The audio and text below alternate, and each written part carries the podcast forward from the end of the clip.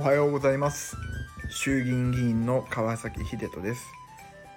さあ今日から仕切り直して始まりました毎週秀トーク、えー、毎週水曜日に配信をしようと思います。なんかアメトークみたいなね、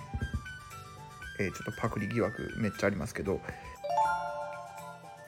えーと、今日は僕が NFT 制作をやる理由についてお話をします。まあ、NFT とかね、あの今 Web3 ですけども、えー、この制作をやってる理由をぜひ皆さんに分かってもらおうかなと思います。まあ、この配信をお聞きの方は NFT ってご存知ですかね、まあ、すごくざっくり言うと、まあ、これまであのコピーがもう自由だったあのデジタルデータにそれぞれ個体番号をつけることで唯一無二のものとして証明できるようになったのが NFT です。まあ、ブロックチェーンっていう技術がそれを可能にしたんですけれどもあのー、なんかね今皆様の中では NFT イコールデジタルアートって思っている方も多いと思うんですけれどもそうじゃなくてこういう技術ブロックチェーンっていう技術が確立したからあのこのデジタルデータに唯一無二っていう価値をつけられてだからデジタルアートが一番この技術に早く入り込めたっていうだけなんですね。じゃあ、えー、なぜ NFT について、まあ、僕ら政治家が政策としてやっているかっていうことなんですけれどもまあ、えー、事の発端はですね自民党のあのデジタル社会推進本部っていう会で平井拓也先生とこう平正明先生がお話をされていて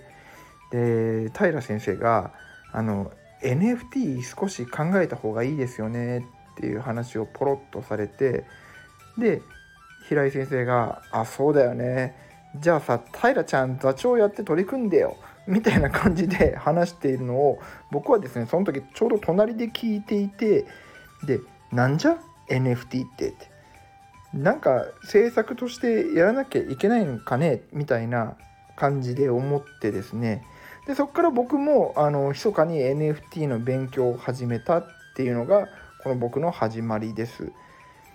でまあこのデジタルデータで唯一無二性がこう証明できるっていうことを知ってですねまあ古巣の NTT とかにもいろいろ話を聞いてみたんですね。でまあそうするとまあワクワクする世界だったんですでもちろんデジタルアートもそうだしあの僕はねあの常々あのスポーツのスーパープレーなんかすげえオーバーヘッドとかさそういうスーパープレーって価値ないよねって思ってたんですよね。要は言うてもどんなにスーパープレーをしたとしても1点は1点だし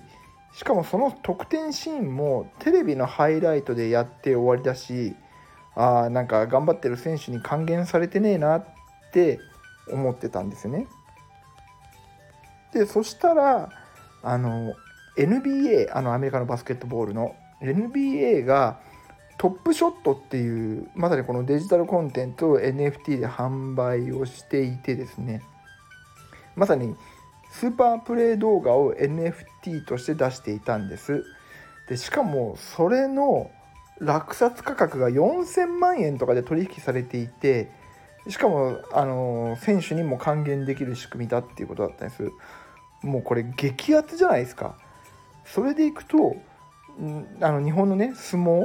相撲なんていつも NHK でマジで同じアングルでねこうずっと撮ってるんだけど、まあ、聞けばもう100年に一度しか出ない決まり手みたいな超レア技とかもあるらしくて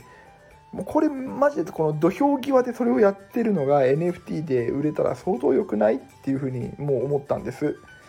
だから平先生にもう志願して NFTPT、まあ、今はその Web3PT ですけどそこに入れてもらったんです。で、まあ、有識者から話を聞いているとですねあまりにも新しい技術すぎて法律や制度が追いついていないっていうふうに言われたんです。もうこれみんなわかるかな？あの日本ってさもうグレーなものは危ないから避けましょうなんですよね。だから法律が定まっていないと先に進めなくてでしかもあの税制税金の制度もいけてないからもうね若い Web3 界隈の起業家たちはみんなシンガポールとかリスボンに出ていっちゃってるっていう事実が分かったんです。でえー、日本の優秀な人材が人材が日本居づらいってなってるの？って知ってですねこれはやばいって思ったんですよね。まあ、はっきり言えばもう日本ってもう素晴らしいコンテンツがたくさんあるしアニメとかでまあもちろんうまい飯飯とかもあるしで僕はまあ皆さんのおかげで政治家、まあ、つまりローメーカー法律を作る側にならせていただいたのでこの流れに遅れる前にもう法整備をしなきゃえらいことになるって思ったのがきっかけです。